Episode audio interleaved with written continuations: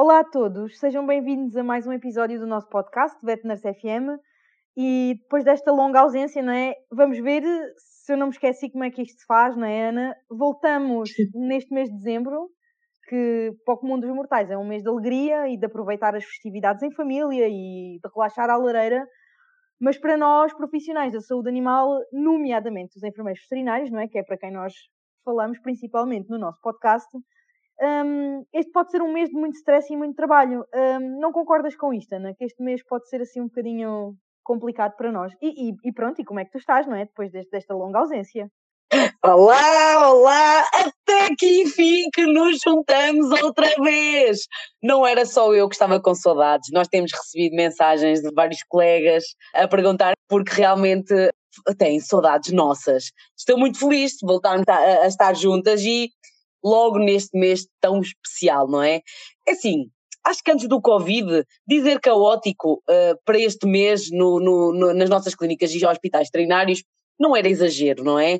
Agora, não. depois do Covid, agora com outras, uh, com outras adaptações que as próprias empresas tiveram que ter, continua a ser atribulado a falta de empatia de, de muitos tutores, mas, mas a verdade é que hum, é um mês difícil, profissionalmente falando, não é? E pessoalmente, uhum. não é? Nem todos gerem as suas famílias, as suas emoções na sua vida privada da mesma forma. Isto tende, tende a agudizar a, a algumas emoções mais complicadas. Mas estamos aqui para tentar dar a volta e para falar de um tema muito, muito importante. Estávamos mortinhas é por falar dele, certo? É verdade. E é por isso mesmo que nós pensamos, este é um mês caótico, não é? E faz todo o sentido, olha, vamos falar aqui sobre produtividade e descanso, não é, Ana? E, mas eu acho que antes de nós começarmos aqui pelo nosso tema do episódio de hoje, eu acho que as pessoas também gostavam de saber um bocadinho o que é que nós andámos a fazer nestes últimos tempos, porque nós estamos desaparecidas há meses, não é? Não sei o que é que as pessoas pensam que nós andamos a fazer e gostava que tu falasses um bocadinho sobre uma determinada sessão online que houve, que foi uma pessoa que nós conhecemos que organizou em conjunto com a APMVA e com a Provet Nurse sobre a saúde mental dos enfermeiros veterinários, em geral da área da, da, da medicina veterinária, com a psicóloga a doutora Manuela Peixoto. Eu não sei se tu nos queres falar um bocadinho sobre isso. Posso voltar a falar, porque realmente estes meses que passaram foram bons para uh, focar em outros projetos e ter mais algum tempo, porque apesar de tudo, as pessoas verem estes, uh, estes nossos episódios de 30, 40, uma hora, uh, uhum. envolvem sempre alguma, alguma pesquisa, toda a gravação, toda a criação dos layouts e tudo mais, e chatear pessoas, não é? que é exato, que nós temos muito jeito. E devo já dizer, não é, que nós sofremos um bocado de síndrome de impostor e que somos um bocado doidas e estamos sempre a, estudar eh, os assuntos de que falamos porque não gostamos de falar em vão sobre as coisas, não é? Uh, pronto, não é? Isto não é uma coisa que não dê trabalho, não é? Uh, para as pessoas também é, não é verdade. Sim, acima de tudo, a gente quer uh, aprender também, não é? Saímos daqui desta, de, destes episódios a saber um bocadinho mais, não é? Realmente a sessão online foi, foi um sucesso foi em novembro e isto foi também de uma, uma consequência de uma, de uma situação menos boa que a nossa classe uh, sofreu, mais uma perda irreparável de um, de um colega e numa semana consegui, com a tua ajuda, obviamente, foste tu que tiveste também um, a ajudar-me uh, no backstage, como sempre, não é? Em todos os projetos, uma da outra. E consegui numa, numa semana reunir uma psicóloga, uma, uma médica veterinária, a doutora, a doutora Mafalda, que trabalha no Hospital Escolar de Lisboa, que faz parte da PMVA, que tivemos também a enfermeira Isabel e a enfermeira Ana Costa da AEVP, da Associação de Enfermeiros, tivemos uma estudante de enfermagem veterinária, a Rita, que nos deu um pouco a, a noção do que é que ela acha que é a profissão que já falaram sobre temas sobre saúde, saúde mental e depois, claro, tive a minha querida professora, professora Carmen Nóbrega, que está a acabar o mestrado em psicologia e que era a pessoa perfeita para falar daquilo que ela já está a implementar no currículo de, de enfermagem veterinária em Viseu. Foi uma, um fim de tarde muito, muito proveitoso, longo, mas muito proveitoso. Uhum. E desta sessão uh, saiu uma coisa muito, muito importante. Uh, a doutora Manuela uh, partilhou o estudo que ela já está a realizar sobre a saúde mental nas equipas veterinárias.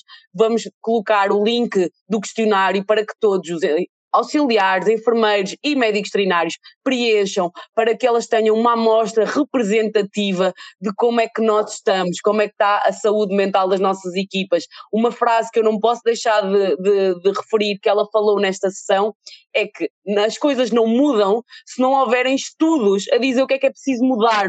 Por uhum. isso, uhum apelo a todos que preencham. É um, é um questionário longo, preparem 10 minutinhos do vosso, do vosso tempo, do vosso dia, mas vai valer muito a pena porque todos, ao seu tempo, obviamente, vamos colher os resultados que esta investigação desta psicóloga que vai estar sempre no meu coração, não é? Também nesta sessão saiu uh, uma rúbrica que faz parte da Vet Nurse uh, Daily.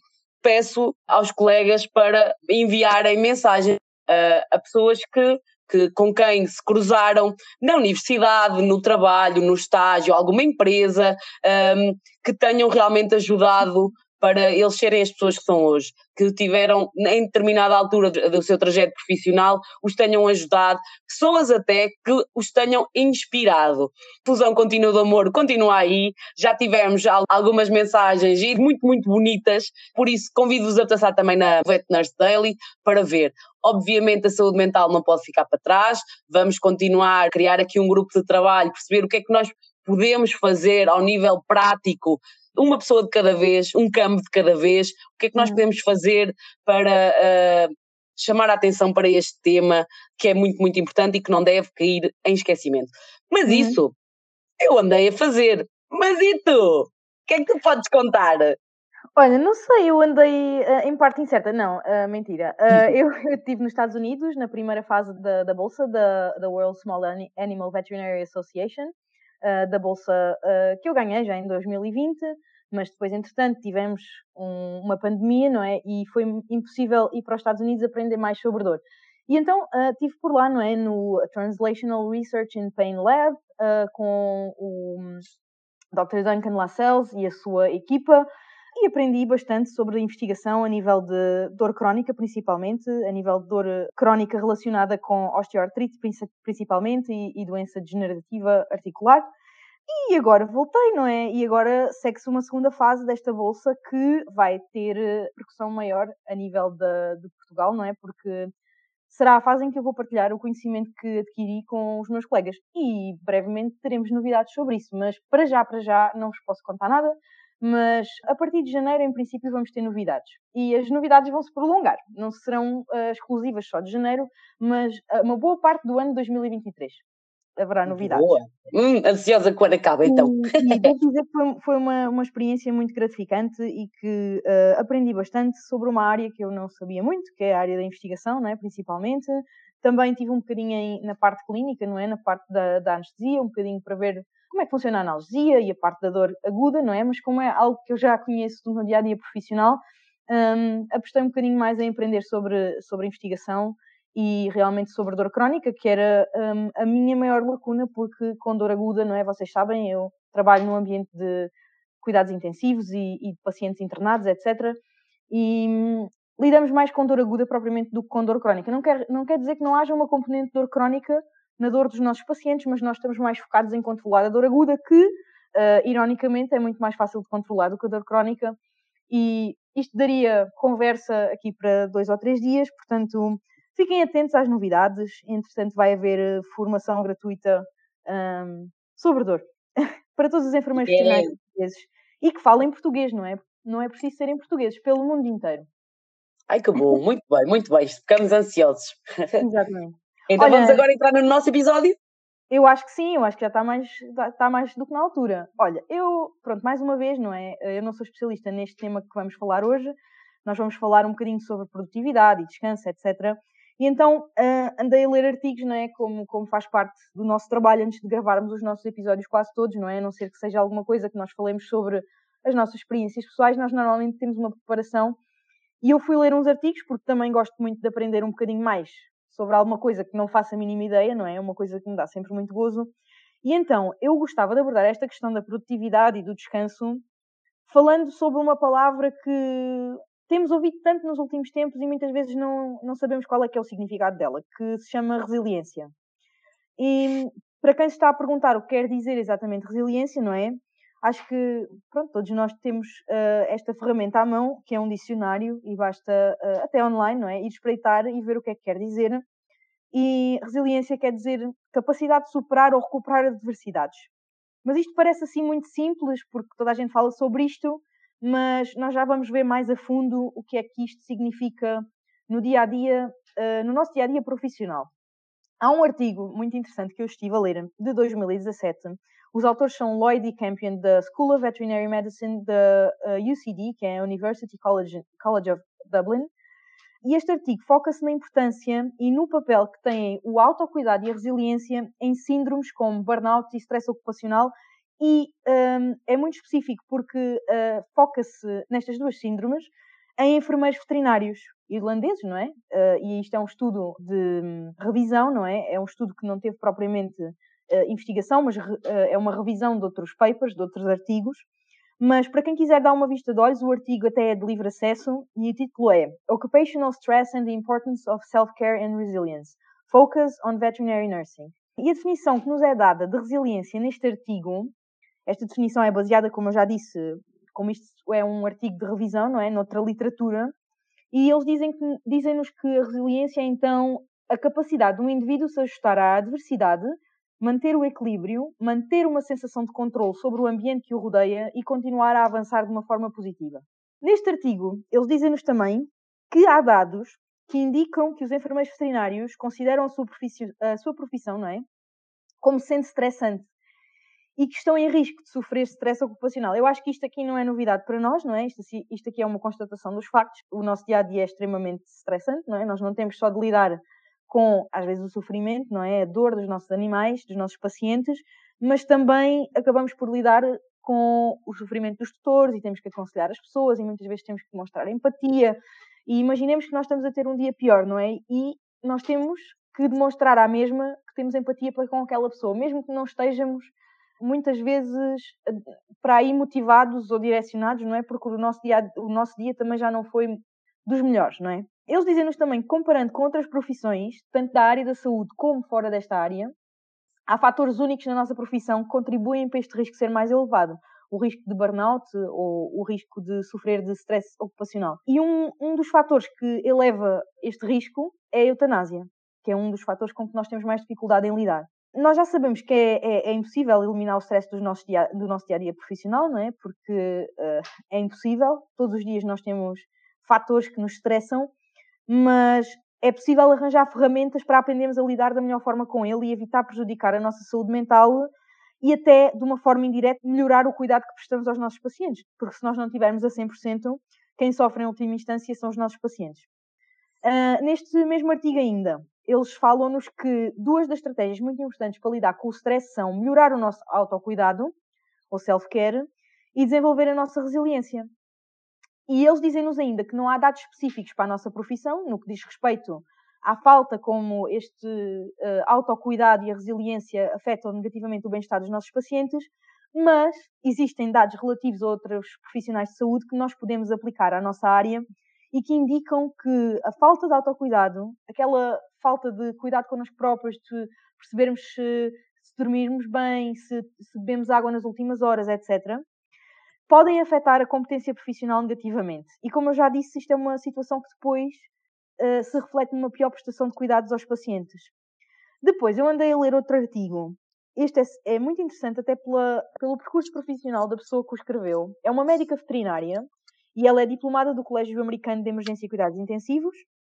E para além disso, ela é instrutora de yoga. Ela chama-se Mary Kay Chuck e ela fala-nos sobre estratégias concretas para melhorar a resiliência adaptadas ao mundo da saúde animal. E ela deu-lhes deu um nome. O nome é muito simples e é fácil até de memorizar quais são as estratégias. Ela chamou-lhes os 5 S. Naturalmente a nomenclatura é em inglês, não é? Uh, e por isso é que começa com S, mas uh, conseguimos memorizar também e, e depois adaptar uh, ao português. O primeiro S é o self-care, o segundo, saying no, o 3, setting boundaries, o 4, sleep hygiene e o 5, sitting still. E eu vou-vos explicar um bocadinho sobre o que é que são estes 5 S. O self-care vai ser então definido como algo que nós fazemos para nós e que é só mesmo para nós. E isto parece sempre um bocadinho egoísta, não é? Porque nós para já somos pessoas que normalmente somos altruístas quando escolhemos esta profissão, não é? E nunca na vida pensamos em nós, nós pomos-nos sempre em último lugar, não é? Mas esta autora diz-nos que um, os especialistas nestas questões afirmam que não é ético, não é ético que profissionais que prestam cuidados de saúde, como é o nosso caso, não pratiquem o self-care. Não criar tempo para fazer uma refeição durante um turno, não beber água, não ir à casa de banho, isto vai acabar em desgraça. vai acabar, não, vai acabar em erro humano, pronto. E vai, claro, prejudicar os cuidados prestados aos nossos pacientes. Isto é lógico, não é? Não é preciso, nós temos especialistas a dizer-nos isto, nós sentimos isto muitas vezes na pele todos os dias, não é? Quando há aquele stress que temos 30 pacientes internados e não nos conseguimos virar para o lado, nem quanto mais ir à casa de banho ou, ou comer, não é? Mas nós temos que pensar nisto. E ela depois explica-nos ainda, esta autora, que existem oito dimensões do bem-estar a que devemos prestar atenção para melhorar o nosso self-care. E estas dimensões são a física, a emocional, a espiritual, a social, intelectual, ocupacional, financeira. Esta aqui é muito interessante, eu nunca tinha ouvido isto como sendo uma forma de self-care, mas faz todo o sentido. E a ambiental. E aqui ambiental diz respeito ao ambiente que nos rodeia. E depois a autora dá-nos exemplos concretos que todos podemos aplicar nas nossas vidas para melhorar estas dimensões todas. Por exemplo, se vocês marcarem uma massagem todos os meses, eu faço isto todos os meses e ajuda-me imenso. Vocês estão a melhorar a vossa vertente física, por exemplo. ainda uma, uma consulta com o psicólogo. Vocês estão a melhorar a vossa vertente emocional. Se, se vocês fizerem journaling, que é escrever um diário e agradecer àquilo que vos acontece todos os dias e um, pronto, contar um bocadinho sobre o que se passa convosco todos os dias, vocês estão a melhorar a vertente espiritual. Se forem tomar café com os amigos, isso equivale a melhorar a vertente social. Se se inscreverem, imaginem, num workshop de cozinha, melhoram a vertente intelectual. Fazendo formação na vossa área profissional, vão melhorar a vertente ocupacional. E esta aqui é muito interessante. Consultar o vosso gestor bancário para melhorar a forma como vocês gerem as vossas poupanças. Isto é a dimensão financeira do self-care. É muito importante. Porque isto vai afetar diretamente o vosso futuro. E muitas vezes nós não pensamos nisto. E é extremamente importante. E, claro, destralhar, doar roupa que não usamos, vai equivaler a melhorar a nossa dimensão ambiental. Porque o ambiente onde nós estamos vai ser mais organizado. E isto vai melhorar o nosso self-care. Depois, o segundo S destes S todos, o primeiro já, já vimos, que é o self-care, o segundo é saying no, ou dizer que não. Isto é tão difícil, mas tão difícil, principalmente no princípio das nossas carreiras, e é tão importante, e nós temos tanta dificuldade em utilizar isto como uma medida de resiliência, é impressionante. Uh, nós queremos, principalmente no início das nossas carreiras, ou se estamos num emprego novo, queremos parecer sempre disponíveis, não é? Para ajudar, queremos ser prestáveis, queremos mostrar que somos bons trabalhadores em equipa, e muitas vezes acabamos por nos prejudicar porque não sabemos dizer que não, não é? E há, há, formas de dizer que não, não é? Nós não precisamos de ser rudes, basta dizer de uma forma assertiva, de uma forma educada, de uma forma honesta e de preferência pessoalmente, não é? Para, para as pessoas perceberem que não, não somos nós que não queremos saber, mas que estamos a dizer por alguma razão para nos salvaguardarmos. E temos que dizer que não conseguimos aceitar mais uma tarefa ou mais uma responsabilidade que é demasiado para nós. E desta forma, é como eu vos estou a dizer, estamos a proteger-nos e a salvaguardar o nosso tempo livre e aumentamos consequentemente a nossa resiliência e contribuímos para o nosso self-care. Depois, estabelecer limites é o terceiro S.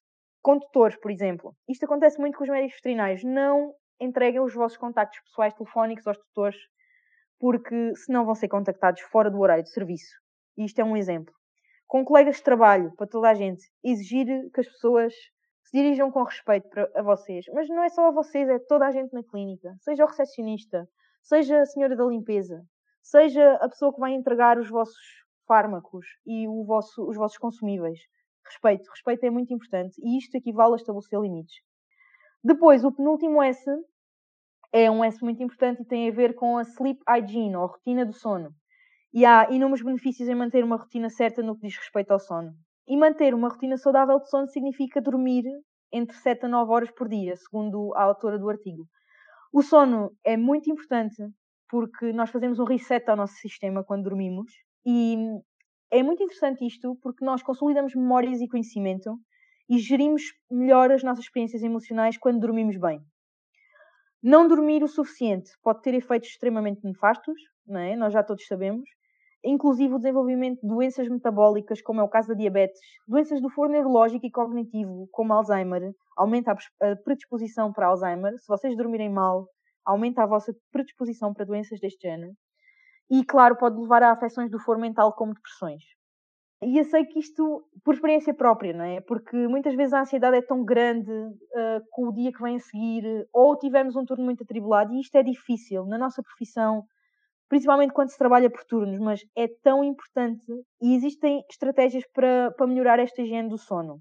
E higiene do sono significa, segundo a autora deste artigo, adormecer com facilidade e permanecer a dormir uh, durante estas 7 a 9 horas, não é? Não é acordar constantemente, o que acontece também muitas vezes quando nós estamos muito ansiosos, mas é ter um sono descansado. Um, e algumas das dicas que ela dá, muito interessantes neste artigo, são, por exemplo, desligar o telemóvel pelo menos uma hora antes de ir dormir. Eu sou incapaz de fazer isto, digo-vos já, nunca consigo, porque ou estou a ler e-mails, ou estou a fazer scroll no Instagram, e acho que toda a gente faz isso, não é? E é o pior erro que se pode fazer. Outra dica é manter o quarto sempre escuro, porque ajuda a adormecer mais rápido. Fazer listas durante o dia com as tarefas que vocês têm para fazer, que é para vocês não estarem sempre mentalmente a checar quais é que foram as tarefas que vocês fizeram e quais é que têm, têm para fazer. Se tiverem uma lista escrita, se calhar é mais fácil e já não estão sempre a revolver estas ideias dentro da vossa cabeça. E devemos evitar eh, aqueles pensamentos negativos. Eu também sou muitas vezes terrível nisto, que é Ai meu Deus, tive um turno tão estressante e depois de um turno destes eu não sou capaz de dormir. Nunca sou capaz de dormir. E, e pronto, isto já predispõe a que vocês não consigam dormir. Depois, evitar o café nas 6 horas antes de dormir é outra coisa que eu acho que muitos de vocês também não devem conseguir fazer, porque nós estamos sempre a tentar estimular-nos a ficar acordados e não tomarmos café, bebemos algum tipo de bebida energética, isto é o mais comum é acontecer, eu vejo até pelos meus colegas de trabalho, e claro, não conseguimos dormir porque estamos completamente cheios de cafeína, ligados à corrente, e claro, isto prejudica a nossa higiene do sono. E depois fazer exercício pelo menos 30 minutos durante todos os dias. Pronto, vocês já estão a ver que eu aqui falho em quase todas as, as dicas que esta autora dá, porque exercício também não é o meu forte, mas eu devo reconhecer que um, já tive fases em que fiz exercício e que durmo muito melhor, como é óbvio. Nem é preciso dizer-nos em artigos, sabemos que dormimos muito melhor.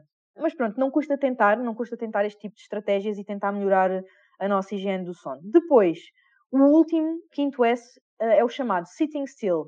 E tem a ver com uma definição que se chama mindfulness. Já toda a gente ouviu falar, porque eh, nestas guruzadas de, de Instagram, não é? Uh, sobre o que é o mindfulness, e é basicamente vivermos o momento presente e não nos preocuparmos muito com coisas que, que estão uh, planeadas para o futuro ou uh, acontecimentos, etc. E também não nos preocuparmos muito com situações que já ficaram no passado, não é? E isto faz muita falta com as nossas vidas profissionais agitadas. Há mesmo muita falta de tempo para estar presente naquele momento, não é? Eu sinto muito isto. Eu não sei que, o, o, que é que tu, o que é que tu dizes disto, Ana, já vamos falar, mas eu sinto exatamente isto que vivo sempre no futuro, ou que estou sempre a pensar em qualquer coisa que se passou no passado. O presente às vezes falta muito, não é? E nós acho que quase que tenho que fazer um esforço para, para dizer assim, ai, tenho que agora aproveitar isto porque isto vai passar muito depressa e tenho que aproveitar, tenho que aproveitar. Porque é uma coisa muito consciente, não é? Inconscientemente, nós estamos sempre ou no futuro ou no passado. E isto é muito, não é muito saudável. A autora deste artigo refere ainda que há estudos que indicam que praticar o mindfulness regularmente ajuda e vou enumerar aqui uma lista. Melhorar a massa cinzenta do cérebro, nomeadamente no córtex pré-frontal, que, eu não sabia, é responsável pela atenção, tomada de decisões, moderar o comportamento e resolver problemas. Portanto, é super importante nós vivemos no presente. Para além disso, a prática do mindfulness também reduz a amígdala, que é outra estrutura, no cérebro, que identifica ameaças físicas e gatilhos emocionais, ou seja, nós vamos estar muito menos predispostos a, a, a, àquele stress do fight or flight, não é? Basicamente, que é isto aqui, um, que identifica ameaças físicas e etc. Ou seja, é benéfico praticar o mindfulness. E ela diz-nos ainda que há pesquisas que demonstram que praticar uh, este conceito ajuda enfermeiros de medicina humana, não é? Não há estudos para enfermeiros veterinários, mas há para a malta da medicina humana, a lidar de forma mais eficaz com o stress, melhorando o raciocínio claro e ajudando a permanecer focado e calmo durante situações estressantes. Ora bem, eu acho que isto só tem benefícios para nós porque nós uh, vivemos quase como. Eu acho que não há mal em comparar. O nosso ambiente de trabalho tem tudo a ver com o ambiente de trabalho dos enfermeiros de medicina humana. Nós temos que nos focar e muitas vezes temos que nos focar quando se estão a desenvolver situações estressantes, por exemplo, uma reanimação, não é? Nós temos que nos focar o que é que vamos fazer a seguir, qual é o nosso papel, qual é a dose daquele medicamento, se vamos chamar ajuda, se vamos uh, parar o anestésico se o animal tiver anestesia, se vamos fazer um flush de oxigênio no sistema. Uh, mas espera, primeiro temos de desconectar, não sei o quê. Pronto, temos que manter a nossa calma e saber exatamente aquilo que devemos fazer. Para além disso, há estudos que indicam que o mindfulness também auxilia estudantes de medicina, médicos e enfermeiros a promover a autoconsciência e o tal self-care, o autocuidado, reduzindo o risco de burnout. E claro, isto é, é, é maravilhoso, não é? E às vezes nós pensamos assim, isto vai ser muito difícil, mas uma forma sugerida um, de melhorar isto é praticar a meditação. Olhem, eu não vos posso dar feedback nenhum em relação a isto, porque eu sou uma pessoa que nunca praticou meditação na vida, e acho que um, não ia conseguir, pelo menos nas primeiras vezes. Mas uma coisa que eu já vos disse é que tenho tentado nos últimos tempos focar mais no momento presente, porque a ansiedade que nós criamos em nós por viver no futuro ou no passado não ajuda. Isto são algumas dicas, não é? Para aumentar a resiliência, eu acho que é muito importante, porque com certeza que isto irá contribuir para uma melhoria dos, dos nossos períodos de descanso, não é? E consequentemente que se nós estivermos mais descansados, a nossa produtividade também vai aumentar no trabalho, não é? Eu espero que isto seja útil e que seja aplicável ao vosso dia a dia, mas eu acho que talvez aqui a, pior coisa, isto é a minha opinião, a, a melhor dica, mas que é mais difícil de aplicar é a do sono. Porque quando nós trabalhamos por turnos, é super complicado ter uma rotina fixa de sono, não é? E tu sabes isto, Ana, também trabalhas por turno. E mesmo até as horas das refeições, não é? Muitas vezes o nosso corpo está a pedir comida às três da manhã, não é? Depois de chegar de um turno uh, de tarde, não é? E nós sabemos que isso não vai ser benéfico para nós, mas não custa tentar. Depois de eu estar aqui a falar há imensos minutos, vou dar a, a, palavra a ti e vou-te perguntar o que é que tu achas sobre isto tudo. Sobre descanso, produtividade, self-care, resiliência, que é uma coisa que toda a gente fala de forma até um bocadinho gratuita e que dizem que nós não temos resiliência, os enfermeiros veterinários, mas eu acho que nós, para a compensação que nós temos, e muitas vezes para as situações de trabalho, para as condições de trabalho que nós temos, que nós somos extremamente resilientes. Acho que nós ainda aguentamos muita coisa. Muitas vezes não, não sabendo muito bem o que é que devemos de fazer. Eu acho que já está a mudar, não é? Que realmente viu-se com, até com a sessão online, não é? Que já há um esforço para melhorar o tipo de ferramentas que, que é dada uh, aos profissionais e também aos estudantes de enfermagem veterinária. Mas o que é que tu achas? Ainda temos um longo caminho a percorrer, não é?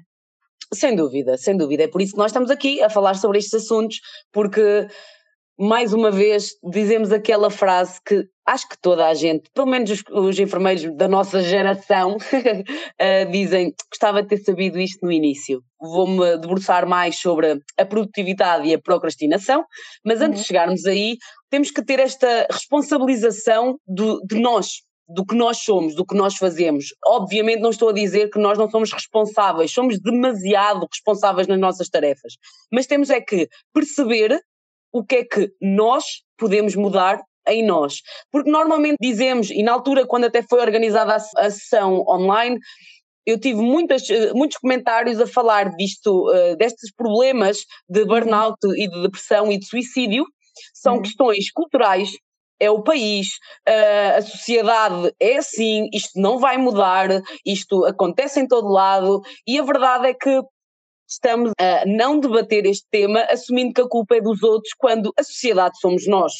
Por isso, uhum. nós temos que perceber, e esse conjunto de ferramentas que tu disseste são muito, muito importantes, porque eu posso trabalhar num local tóxico, posso trabalhar com colegas que, que estimulam muito a minha, a minha uh, falta de confiança que também se vê, toda esta preocupação em que vivemos constantemente, uh, leva-nos também a esta ansiedade, a esta falta de confiança naquilo que fizemos, então uhum. vivemos muito preocupados com aquilo que fizemos, com aquilo que temos que fazer, e isto temos que conseguir perceber, parar, o que é que eu posso fazer. Às vezes a meditação, às vezes o mindfulness, para mim, uma boa caminhada, uma hora, duas horas com o meu cão na natureza, faz milagres sai do trabalho, uma caminhada depois do trabalho, faz milagres.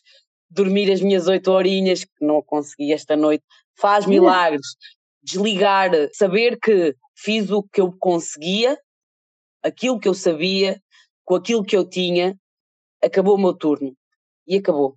E isso é muito importante para nós cuidarmos de nós, porque muitas vezes achamos que são outros fatores que afetam a nossa resiliência, a nossa ansiedade, a nossa produtividade, não é? E às vezes são coisas que estão dependentes de como nós vemos e nós percepcionamos o nosso mundo.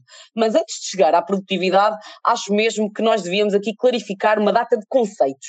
Uhum. Porque nós achamos que é tudo muito parecido, não é? A resiliência, a dedicação, a motivação, a disciplina, a paixão, o foco, a produtividade, o que é isto da, da, da produtividade e do descanso, a procrastinação.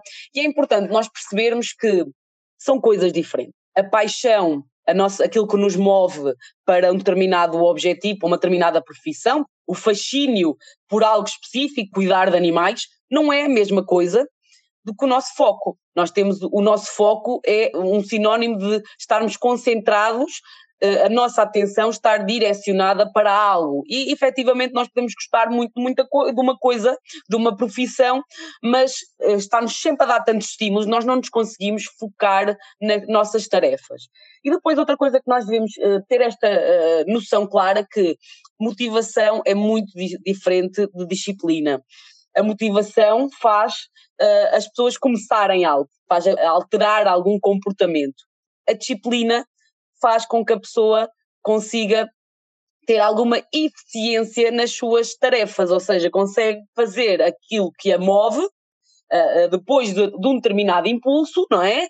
Aquilo que me levou a fazer desporto, aquilo que me levou a procurar terapia, aquilo que me levou a procurar fazer meditação, eu agora tenho que ter disciplina no meu dia a dia para que aquilo que eu faço realmente dê resultados consistentes e a longo prazo. Por isso, quando nós falamos de produtividade, nós falamos na eficiência na produção de algo num determinado período de tempo. Basicamente, a nossa produtividade é a nossa capacidade de trabalho. Mas há tantos fatores relacionados com a nossa capacidade de trabalho. Às vezes a gente pensa que a nossa capacidade de trabalho é aquilo que a gente realmente faz e está mais relacionado com a nossa disciplina e até o nosso planeamento das nossas tarefas, a nossa preparação, do que até a própria execução. Um psicólogo, o Sean Archer, falou sobre a produtividade e cada vez há mais estudos relacionados com isto, que é a felicidade pode ser um excelente motor para a produtividade. Cada vez se estuda mais a felicidade nas organizações,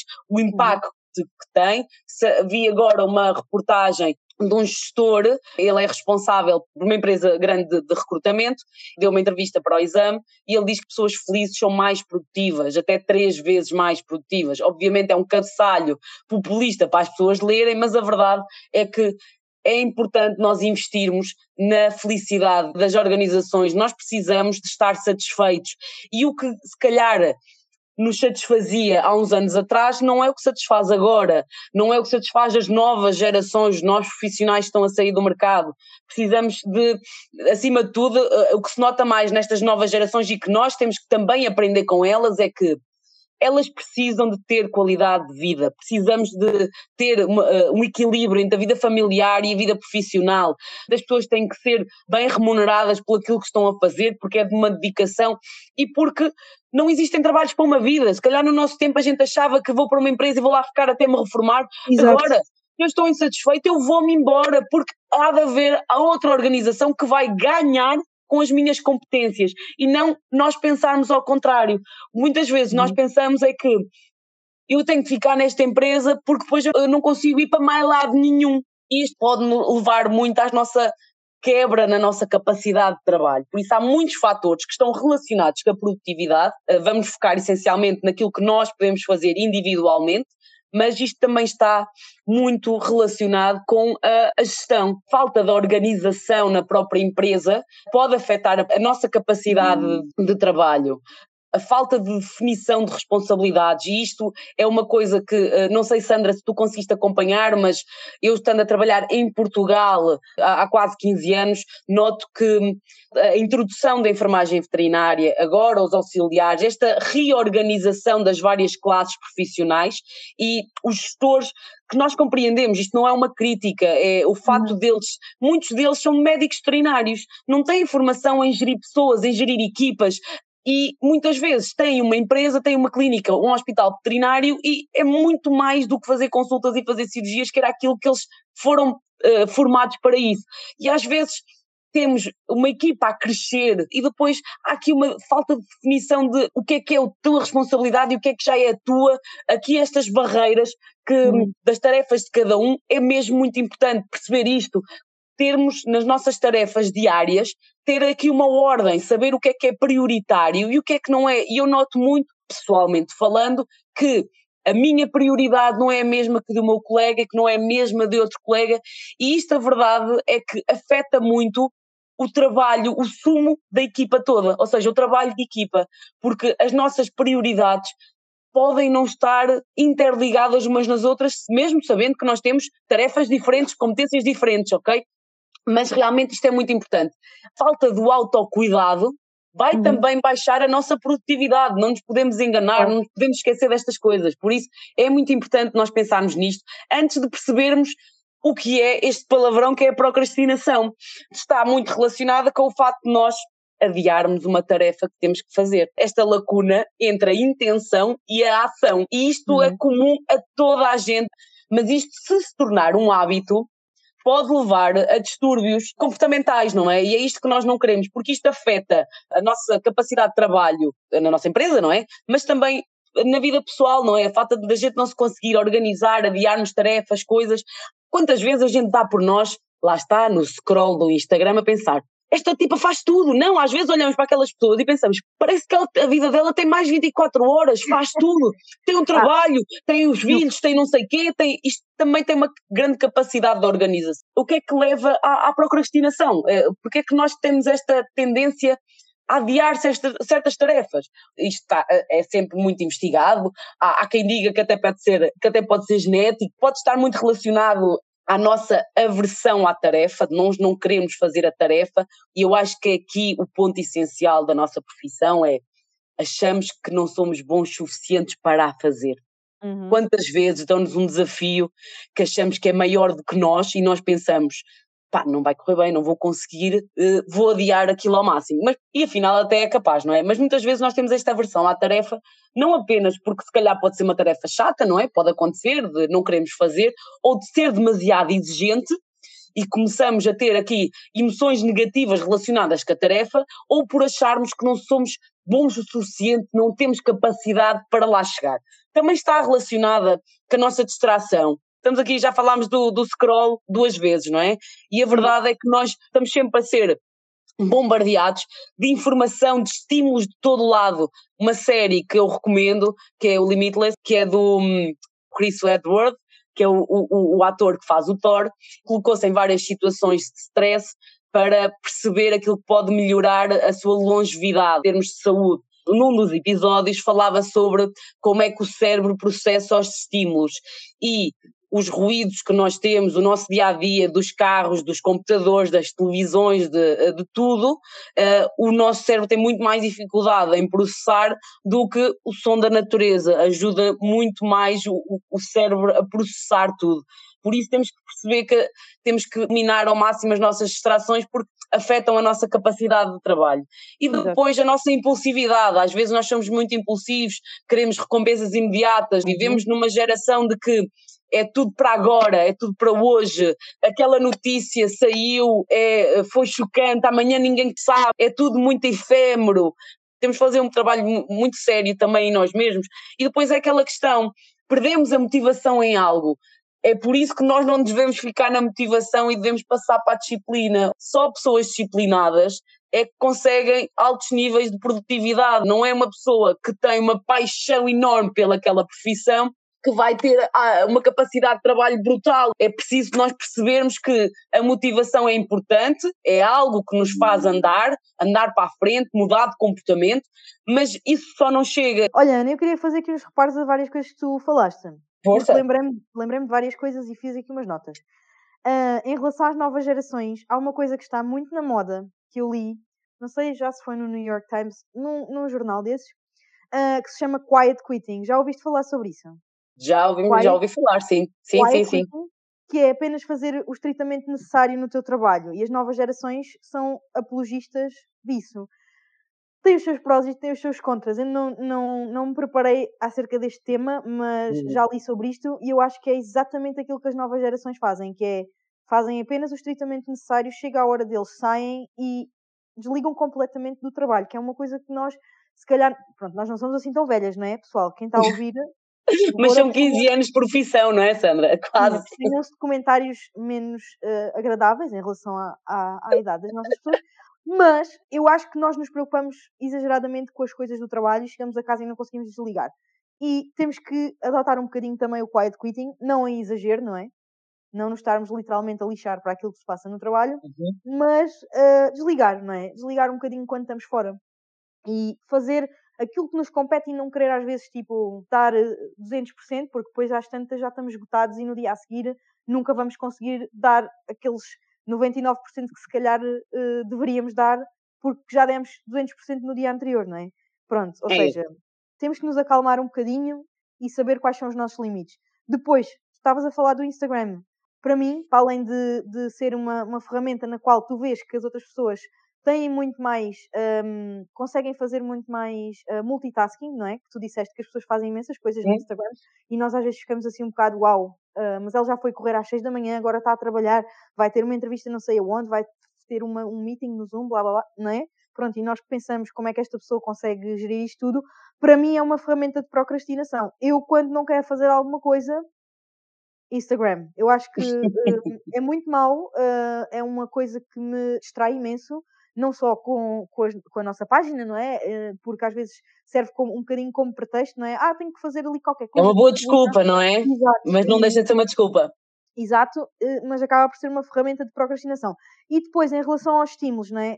ancestralmente nós éramos caçadores-recoletores, não é? Nós andávamos de tanguinha a recolher amoras silvestres e a caçar javalis, e hoje em dia estamos rodeados de estímulos, pronto, não é? Não temos momentos para descansar, não temos momentos para estar com a família às vezes, que são coisas que são naturais, não é? Ao ser humano. Pensarmos bem, eu acho que este tipo de vida que nós levamos não é muito.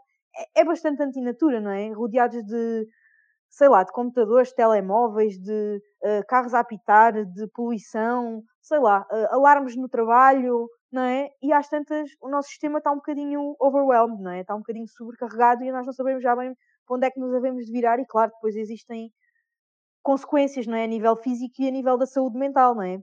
E pronto, isto para dizer que, não sei, talvez tenhamos que mudar um bocadinho o, o nosso estilo de vida. E tu falaste também noutra coisa que é, são as prioridades, não é? Dependendo do, do da, altura da vida, exato, da, da altura da, da, da, vida em que tu estás, não é?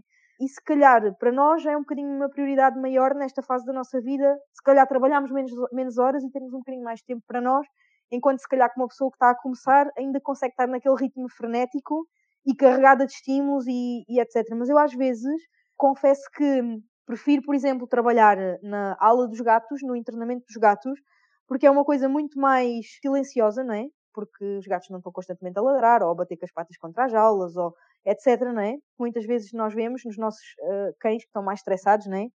E as pessoas normalmente têm tendência a ser também mais silenciosas nesse ambiente, não é? Porque nós sabemos que os gatos reagem muito mais a, a, a estímulos sonoros e movimentos uhum. e etc. Então temos um bocadinho mais de cuidado na, na forma como os abordamos, não é? Se calhar. Eu acho que é um bocado assim.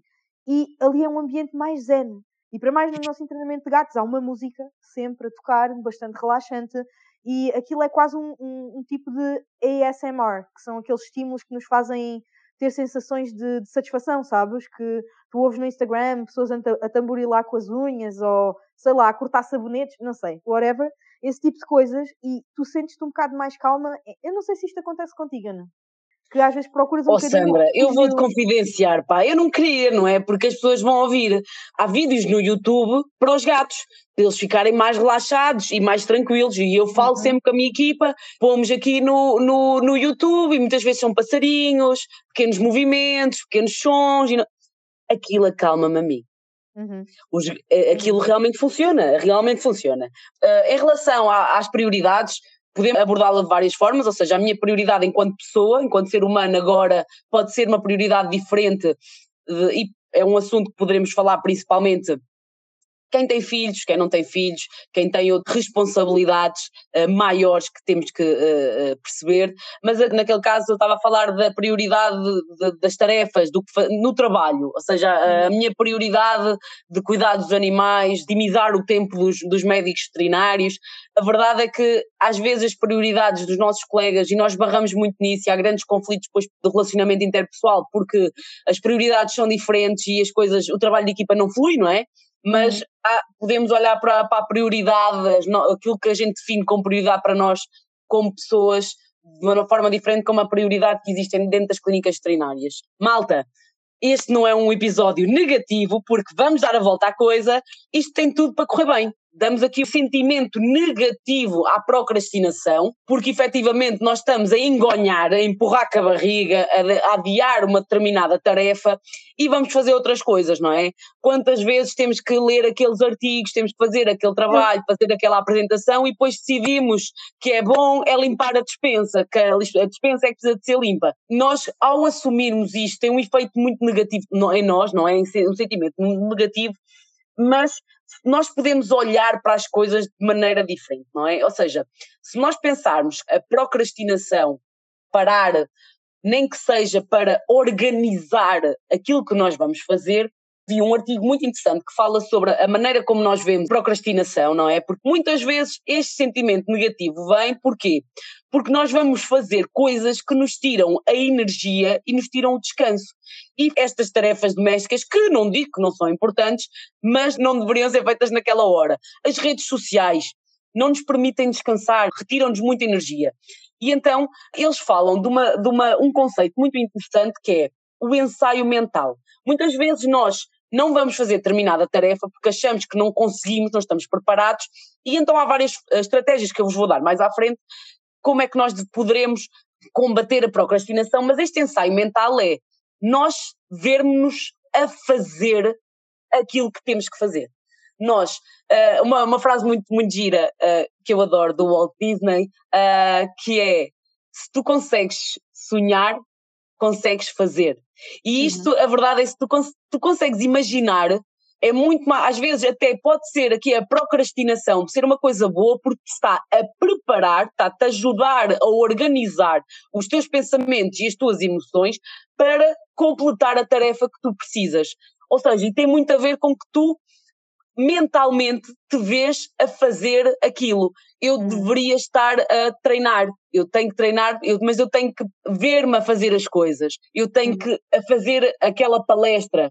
Então a Sandra vai já imaginar a dar uma palestra sobre a crónica que há a malta toda, ok? Por isso isto é uma coisa muito interessante. Se nós utilizarmos a procrastinação de uma forma de preparação para realizar tarefas, vai nos levar a sermos mais produtivos. Mas temos que fazer coisas que nós gostamos, que são importantes para nós e que não nos sugam energia, que nos repõem energia. Muitas vezes é neste descanso vou estar com a minha família, vou fazer um passeio, vou passear com o meu cão, vou dormir, vou estar sem fazer nada, sem culpas, para me preparar. Muitas vezes é daí que saem grandes ideias para resolver as tarefas. Eu disse que ia dar uma coisa boa, que é uhum. a procrastinação produtiva.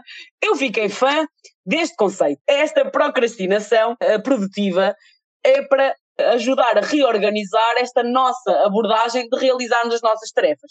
Então, quais são as estratégias que nós devemos adotar para termos aqui uma procrastinação produtiva e não nos levar o que muitas vezes esta procrastinação produtiva dá-nos aqui esta falsa sensação que isto até nem é mau, mas pode-nos levar a mais stress, aumentar o tempo de procrastinação e não conseguimos resolver a procrastinação em si, não é? Este adiar. Então, o que nós devemos fazer é criar duas listas. As tarefas essenciais que nós temos que fazer e as tarefas importantes que nós poderemos fazer quando não estamos a fazer as essenciais. Isto ajuda a este momento de aparente quebra na nossa produtividade, não é? Nós não estamos a conseguir fazer aquilo para já, precisamos de reorganizar-nos, ganhar energia, então eu vou fazer tarefas que são mais fáceis, não exigem tanto mentalmente ou fisicamente de mim, para aqui o, o meu tempo não ser perdido, não é? Uhum. Uh, Muito importante também ajudar aqui na procrastinação produtiva é termos aqui um estilo de vida saudável. Tu já falaste sobre isso, sobre este, este autocuidado, mas realmente a nossa saúde e a nossa boa forma física vai nos ajudar realmente a, a termos uma capacidade de, de, de, produção de trabalho bastante, bastante interessante, não é?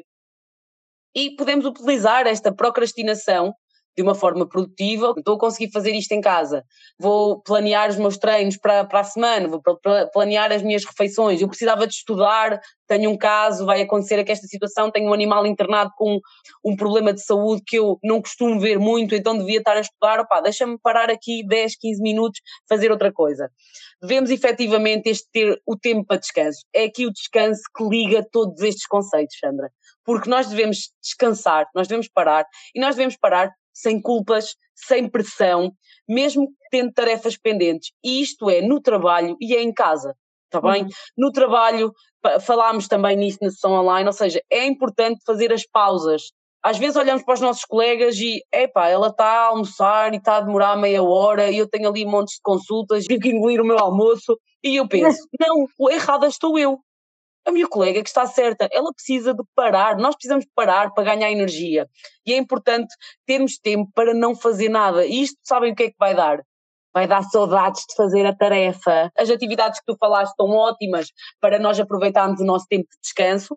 Podemos utilizar o nosso tempo de descanso, lá está, nesta altura em que, nós, que estamos a procrastinar, que não estamos a conseguir fazer a nossa tarefa, o passar tempo com as pessoas importantes para nós, é muito importante este equilíbrio entre a vida pessoal e a vida profissional, ler, pesquisar, às vezes podem ser coisas uh, sobre outro tema qualquer, ou pode ser, uh, olha, deixa cá ver algo relacionado com aquilo que eu tenho que, que trabalhar. Isto vai aumentar os nossos conhecimentos e vai aumentar a nossa curiosidade, não é? Deixa ver o que é que os outros fazem para resolver este problema. E o que é que vai fazer? Vai nos arranjar formas de resolvermos a nossa tarefa pendente. Isto é muito importante, que leva-me a outro ponto. Quando nós estamos na clínica, no trabalho, e não estamos a conseguir fazer uma tarefa, devemos pedir ajuda. Devemos perguntar a um colega, dizer, olha, epá, eu tenho esta situação, o que é que tu farias? Já tiveste algum caso? Uh, ou colegas trabalharam em outros, outras clínicas, outros hospitais, olha, qual era a tua experiência? O que é que tu fazias? E isto. E esta troca de, de conhecimentos vai nos ajudar a nós fazermos a nossa tarefa. Nós estamos, não estamos a dizer, olha, faz tu, porque tu já fizeste. Não, olha, explica-me. E esta é preciso alguma humildade para nós pedirmos ajuda e é importante nós termos esta noção, não é? Porque uhum. se isto é tudo um trabalho de equipa, não é? Um, nós devemos ter esta noção de que temos que, se calhar, pedir ajuda para nos ajudarem a resolver o nosso problema. E aqui uma coisa que se fala, que se fala muito é dividir uma grande tarefa em uh, tarefas mais pequenas. Quais são as tarefas? Vou fazer uma de cada vez. Quando derem por isso, está feito. Permite, na nossa listinha, eu tenho uma tarefa grande ou tenho 10 pequenas acreditem que ao riscar as tarefas pequenas e metendo certos, dá-nos lá está aquela motivação que tínhamos, aquele boost que tínhamos no início e agora já não temos, ajuda muito a vir a motivação de volta para acabar a tarefa. Nós devemos eliminar tentações o máximo que a gente puder. Por exemplo, no trabalho, o telemóvel, comida, para mim. Gatos também é uma tentação bastante grande. Uh, não é que eu os coma, vá, porque está seguido, não é? Mas gatos uh, tiram-me um bocadinho ali a atenção e o foco, não é? Uh, devemos ter sempre o nosso local de trabalho organizado, seja na clínica, seja em casa lá está, este mindfulness, este, aquela estratégia que tu falaste de estralhar, as coisas mais simples, as coisas fluem melhor. Pá, são energias. Pá, acredita quem quer, não é? Feng Shui. Há quem Exatamente. Diga, há quem diga que, pronto, uh, libertares mais o espaço uh, entre os teus móveis ou... Eu não percebo nada disso, não me julguem, por favor, estou a falar fora mas que a energia flui melhor. Agora, Exato. nós temos que nos premiar pelas tarefas alcançadas. E isto vai muito ao comportamento animal. Nós sabemos, não é? Reforço uhum. positivo, nós conseguimos fazer uma coisa, ok, aquela, aquela autopalmada nas costas é importante. Nós devemos realmente premiar-nos das nossas pequenas conquistas. Às vezes só damos o valor quando olhamos assim para trás, aquilo que já aconteceu, mas podemos fazer isto diariamente, chegar ao final do dia, porque é que correu bem, o que é que não correu tão bem, o que é que eu superei, o, o que é que hum, eu achava que não conseguia e até consegui. isto não é sermos cagões, não é? Na verdade, isto é nós temos esta noção, esta responsabilidade de tudo aquilo que nós somos, termos esta noção clara. Agora, uhum. para finalizar, Sandra, eu queria só resumir aqui aquilo que nós uh, não devemos esquecer de trabalhar em nós para termos uma capacidade de trabalho realmente boa e não cairmos na tentação de adiar as nossas tarefas. Termos metas com prazo curto, ter pequenas tarefas com prazos mais curtos para conseguirmos alcançar mais facilmente, não estarmos só à espera da motivação para fazermos as coisas, responsabilizar-nos a nós. E nós estamos muito habituados a responsabilizar sempre os outros daquilo que a gente não consegue fazer, daquilo que a gente não fez, daquilo que não correu tão bem. Temos que olhar para nós, o que é que eu posso fazer melhor e não focar no erro, na culpa, andar para a frente. Uhum. Aprender a dizer que não, tu já falaste, descansar, diminuir as distrações e a força de vontade. Onde é que nós vamos encontrar a força de vontade? Há bocado estavas a dizer que nós vivemos pouco o presente, que às vezes estamos preocupados com o futuro, ou estamos ali a moer muito no passado, nos erros, naquilo que fizemos, uhum. mas às vezes, se nós focarmos no resultado final, aquilo vai ser importante para mim, eu concluir aquela tarefa, para o meu trabalho, para a minha equipa, isto também pode ser um grande veículo de motivação. E não só, Ana, se eh, não te quiseres motivar com coisas do trabalho, eu uso isto muitas vezes para mim própria, uma motivação, pensares no final deste mês vou de férias, ou vou fazer alguma, ou vou a um concerto, ou vou, sabes, teres, teres uma meta uhum. que fazes aquela tarefa, não é? E, e no final vais ter uma recompensa. Exatamente aquilo que tu disseste, não é? Recompensar-nos e também ter foco noutras coisas que às vezes não só o trabalho, não é? Pronto, nós estamos aqui a falar, isto parece um bocadinho teórico, não é? Ah, e tal, os objetivos da equipa. Às vezes, ok, nós temos que nos focar nos objetivos, como é óbvio, mas também nos temos que focar na nossa vida pessoal e às vezes o que nos ajuda a ser eh, pessoas de sucesso na nossa profissão também é focar-nos depois naquilo que acontece na, no na nossa vida pessoal, não é? É termos alguma coisa, something to long for, to wish for, não é? Tipo uma coisa que Exato. nós esperamos que aconteça. E acho que isso é muito importante e é por isso que tudo aquilo que nós fazemos fora do trabalho é tão importante. Forbes uh, reuniu aqui dicas para ser mais produtivo, mas há muitas coisas que nós podemos adotar no nosso local de trabalho. Chegamos ao nosso turno, tentar ter a, a, tarefa mais difícil resolvida logo. Até quando escolhemos os animais internados que temos de tratar primeiro. Às vezes a gente pensa, oh, vou deixar aquele gato agressivo para o fim, mas se calhar se ele for o primeiro, a tarefa fica feita e nós estamos muito mais leves para fazer tudo o resto, estamos muito mais motivados para fazer as coisas. Termos uhum. tempo definido para fazer determinada tarefa. Tenho uma amiga minha que me diz: eu tenho que fazer uh, uma tarefa e então uhum. eu coloquei no relógio uma hora. Ao fim de uma hora eu tenho a minha pausa. Quer eu tenha andado muito para a frente na investigação, quer não tenha, eu tenho a minha pausa quando temos que investigar, pesquisar algumas coisas, não é? Às vezes as coisas não estão a sair. Eu procuro, tento fazer, tento. Pá, e não está a sair. E depois, em vez de parar e fazer outra coisa qualquer, estou ali e aquilo passa uma manhã inteira e espremidinho, aquilo não dá quase nada. Por isso é importante nós realmente termos tempos definidos, aquilo que nós conseguimos delegar nos nossos colegas, perfeito, porque nós não trabalhamos sozinhos e às vezes o trabalhar com alguém mesmo fazendo tarefas diferentes, mas estando, elas estando muito mais ligadas, é muito mais fácil de nós chegarmos ao nosso resultado final.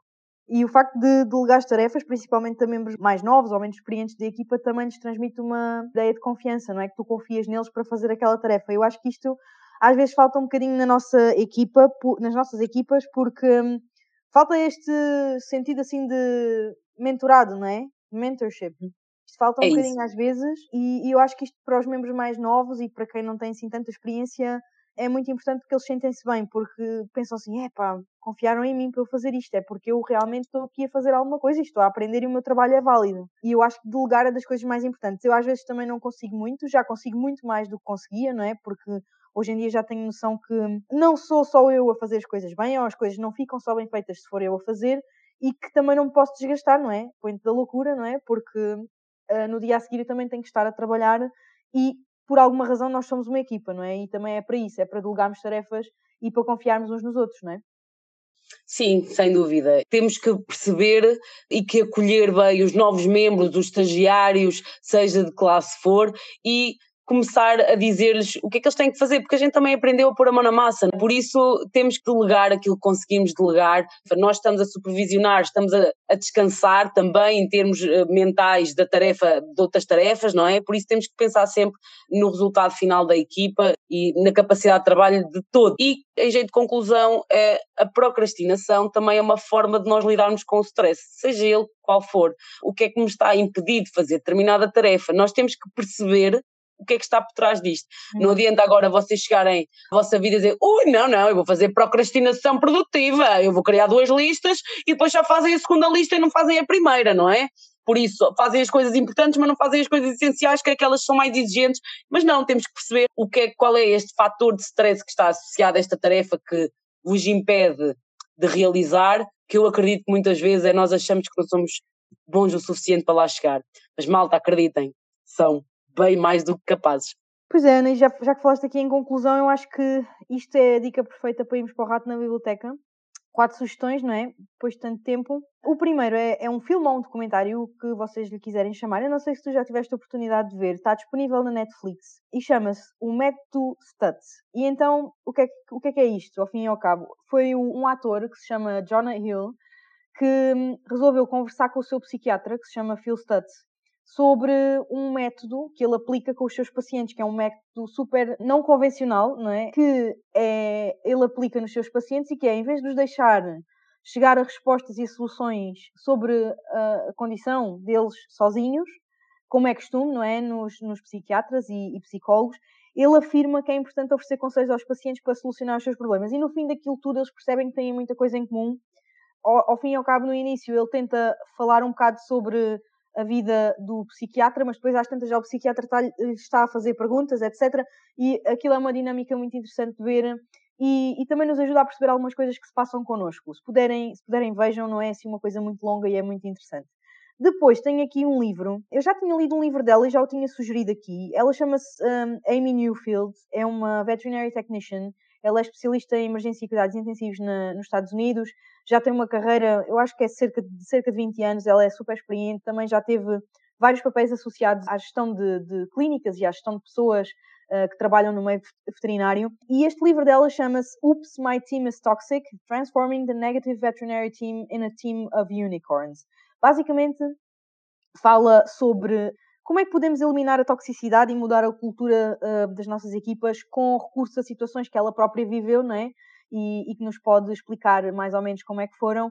E também uh, a muito humor, um, que ela já nos habituou com o outro livro, que é o, o, primeiro, que se chama Oops, I Became a Manager, Managing the Veterinary Hospital Team by Finding Unicorns, que é um livro também muito interessante. E se puderem, um, adquiram pelo menos um deles e realmente vão ver que nós não estamos sozinhos, não é? Isto passa-se um bocadinho pelo mundo inteiro, há sempre problemas nas equipas e principalmente para quem está em, em, em papéis de gestão. Estes livros da Amy Newfield são muito bons porque são situações concretas aplicadas um, aos nossos locais de trabalho, pronto. Uh, são aplicadas basicamente a, a, hospitais e a clínicas e são situações do dia a dia que ela própria viveu e que realmente podem contribuir para melhorar um bocadinho o ambiente nas vossas próprias clínicas e hospitais. Em termos de websites, tenho aqui uh, um website que é uma iniciativa do Royal College of Veterinary Surgeons, chama-se Mind Matters Initiative. É uma iniciativa que existe desde 2015 para veterinários, enfermeiros veterinários, estudantes de enfermagem veterinária e de medicina veterinária, managers da área da veterinária também, com recursos um, sobre saúde mental. Vocês têm webinars gratuitos e depois tem uma coisa muito interessante chamada Campfire Chats, que são conversas informais. Qualquer pessoa pode, pode participar nestas conversas e normalmente conversam sobre um determinado tema ligado à saúde mental. Por exemplo, como deixar de lado o perfeccionismo. Normalmente estas conversas não são gravadas para proteger a privacidade das pessoas que participam nelas, mas vocês podem se inscrever e participar live. Depois, eles têm também um programa de treino para vocês treinarem as vossas skills de eh, resiliência emocional. Se eu não me engano, este programa de formação online teve disponível o ano passado, um, a última edição em março, agora não há nenhuma edição ativa, mas é uma questão de vocês estarem atentos ao, ao, website, porque provavelmente eles vão lançar mais vezes e qualquer pessoa pode fazer e o preço é bastante acessível. E realmente é muito interessante, porque eu nem sequer sabia que existia um programa de treino uh, específico para a profissão veterinária e para, o, para, os profissionais de saúde animal sobre uh, como melhorar as, as skills de resiliência emocional. Isto é fantástico porque isto é adequado uh, à nossa profissão. Em inglês, não é? Uh, pode ser uh, uma desvantagem, mas eu tenho a certeza que vai contribuir positivamente para quem se inscrever. Depois, outro website que se chama Happy Vet Project foi criado por veterinários para toda a equipa veterinária com o objetivo de promover o self-care com recursos sobre bem-estar físico e mental, direcionados especificamente a profissionais da saúde animal. Eles têm artigos, têm receitas, por exemplo, para vocês cozinharem coisas que sejam nutritivas e saudáveis, têm dicas sobre exercício físico e até alguns exercícios que vocês podem fazer, nomeadamente yoga, podcasts, playlists, testemunhos de profissionais da área e inclusive um, um autoteste que vocês podem fazer uh, para saberem se sofrem de sintomas de burnout. Naturalmente, não é sempre aqui que a ressalva que devem consultar um profissional de saúde se quiserem ter um diagnóstico definitivo e para que tenham realmente ajuda. Mas é um website muito interessante e que vos pode ajudar em muitas situações estressantes do nosso dia a dia, com muitas dicas e muitas ferramentas que vocês podem uh, utilizar para, para contornar estas situações estressantes que, que nos acontecem todos os dias. Ana, da minha parte é tudo. Nós já nos alongámos muito, este episódio vai ficar gigante, mas eu acho que já falámos sobre basicamente tudo o que tem a ver com produtividade, descanso, procrastinação, resiliência, self-care. Eu acho que já abordámos tudo de uma forma naturalmente muito superficial, porque nós não somos profissionais destas áreas, não é? E temos que também frisar aqui esse facto, não é? Que se vocês tiverem algum problema, contactem um psicólogo. Nós temos agora a doutora Manuela Peixoto, que eu tenho a certeza que é uma pessoa que deve estar disponível para toda a gente. É, um caso de entrar, é o caso de entrarem em contato com ela através de, das redes sociais dela e naturalmente marcarem uma consulta, não é? Porque isto é como quando nós temos colegas, uh, ou como vocês próprios, quando são contactados por colegas a quererem pedir opiniões, não é? Uh, isto é uma opinião profissional e naturalmente tem que ser compensada e, e, tem que haver uma consulta, não é? Até para a pessoa perceber o que é que se passa convosco numa vertente mais geral, não é? Os recursos não podem ser eh, um entrave para nós cuidarmos da nossa saúde mental. A doutora Manuela Peixoto falou sempre da linha de apoio da SNS 24, que tem apoio psicológico através da, da, da linha da SNS 24. Por isso, não seja por falta de recursos, está bem? Exato. Basicamente, nós estamos aqui a chamar a atenção de temas para vocês agora, com as sugestões do Rato na Biblioteca, preciosíssimo, começarmos a refletir um bocadinho na, naquilo que nós podemos fazer uh, em nós. E as coisas assim vão mudando, uma pessoa de cada vez, uma clínica de cada vez.